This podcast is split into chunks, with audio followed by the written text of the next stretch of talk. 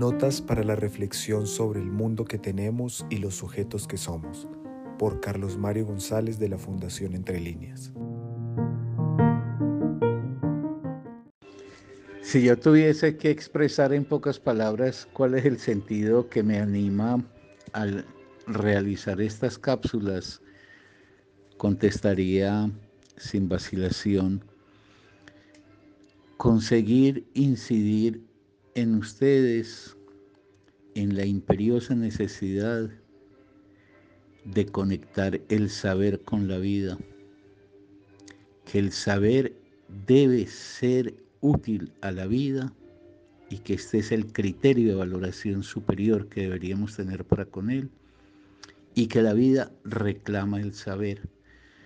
Cuando yo digo el saber, digo los saberes. No hay ningún saber que en sí mismo no sea una maravilla.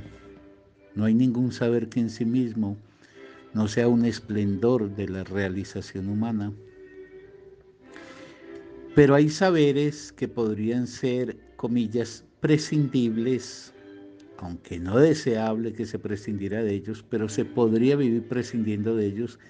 Y hay saberes, comillas, imprescindibles, es decir, saberes cuya ausencia en el sujeto no denotan sino el empobrecimiento que una cultura ha efectuado en los procesos de formación de sus individuos.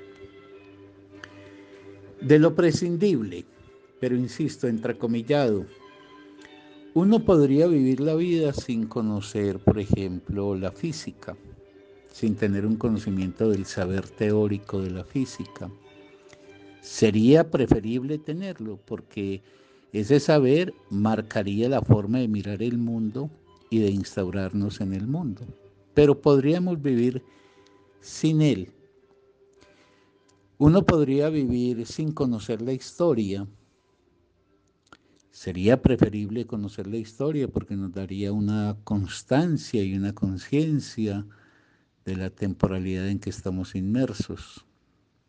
Y así podría seguir el recorrido sobre saberes sin los cuales podríamos hacer la vida,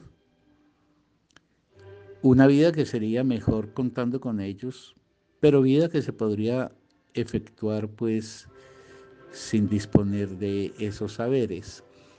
Pero hay por lo menos cuatro saberes que son imprescindibles. Cuatro saberes de los cuales debería estar dotado todo ser humano desde el arranque de la vida. Cuatro saberes que toda cultura que sea seria y que realmente valore la vida debería proveer siempre en los procesos formativos a sus hombres y mujeres para que los acompañe a lo largo de toda su existencia.